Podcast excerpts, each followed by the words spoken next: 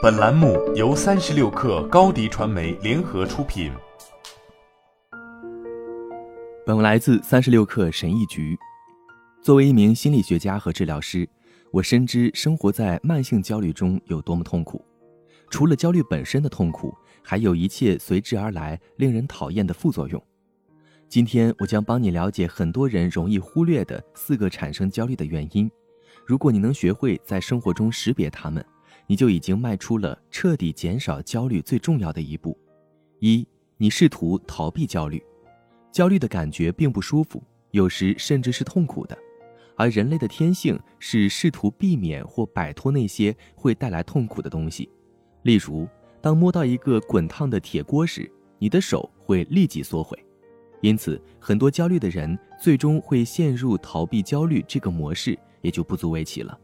如果你在陌生人面前就变得焦虑不安，那么你久而久之形成了一个避免和陌生人一起参加聚会或活动的习惯，也就说得过去了。但是，尽管避免焦虑带来的痛苦是很正常的，但它也存在一个巨大的问题：当你回避焦虑时，你就在向大脑传递它是危险的。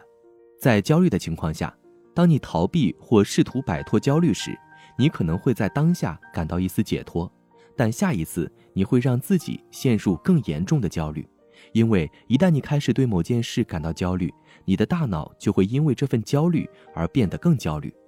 打破回避焦虑和更加焦虑这一恶性循环的唯一方法，就是开始接受和容忍你的焦虑，而不是试图逃脱或摆脱它。二，你对担心上瘾了。很多与焦虑做斗争的人都对担心和焦虑之间的关系感到困惑。具体来说，他们认为是焦虑导致了他们的担忧。例如，你上了飞机，门关上了，你开始感到恐慌，然后你开始不可控制的担心。虽然人们常常觉得是焦虑导致了担心，但实际上情况恰恰相反，是担心导致了焦虑。如果你想一想，就会发现飞机门。关闭本身并没有导致恐慌的情绪，相反，是你告诉了自己关门意味着什么。这件事导致了你的焦虑。天哪，我被困住了，万一出了什么事怎么办？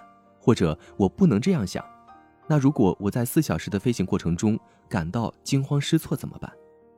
过度担忧带来的影响是巨大的。如果你想减少焦虑的感觉，你必须学会控制你的担忧。像焦虑这样的情绪问题，是你无法直接控制他们的。没有一个表盘能一波动就降低你的焦虑，就像没有一个拉动它就能让你更快乐的杠杆。这并不是情绪的工作原理。你只能通过控制你的思维方式，间接影响你的情绪。如果你不断的担心，你就会持续的感到焦虑。但如果你能改掉长期担心的习惯，就没有什么再能左右你的焦虑情绪了。三。你的边界感不强，如果你经常处于压力之下，就很难不感到持续的焦虑。而压力的最大诱因之一是你与他人的关系。现在的问题是，这些人可能是你压力和焦虑的最初导火索，但他们并不是真正的问题所在。真正的问题在于你缺乏了和他们之间的界限意识。归根结底，你无法控制其他人，而且往往。即使我们尽力劝说他们换一种方式行事，也常常无功而返。这意味着，保护自己免受他人压力的唯一方法，就是设定一个健康的界限并执行它。四，你在评判自己的焦虑。在这一条中，我们谈到了从长远来看，不断避免焦虑，实际上会让你变得更焦虑，因为它教会了你的大脑害怕焦虑本身。那么，当你不断评判自己的焦虑感时，同样的事情也会发生。当你习惯性的把焦虑当成一个要消灭的敌人时，你的大脑会变得更加害怕它。这意味着你会更加焦虑。现在，在你最初的焦虑之上，你已经创造了第二层痛苦的情绪，包括更多的焦虑和羞愧。这意味着你会感觉更加难为情，更有可能继续担心，从而变得更加焦虑。而解决的办法是。对你的焦虑多一点自我关怀，下次你再感到焦虑时，试着像对待苦苦挣扎的好朋友一样对待自己，给予支持和善意，而不是批评和审判。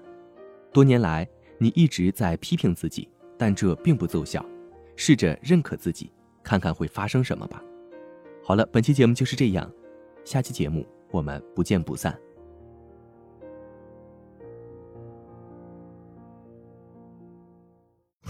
品牌蓝 V 想涨粉就找高迪传媒，微信搜索高迪传媒，开启链接吧。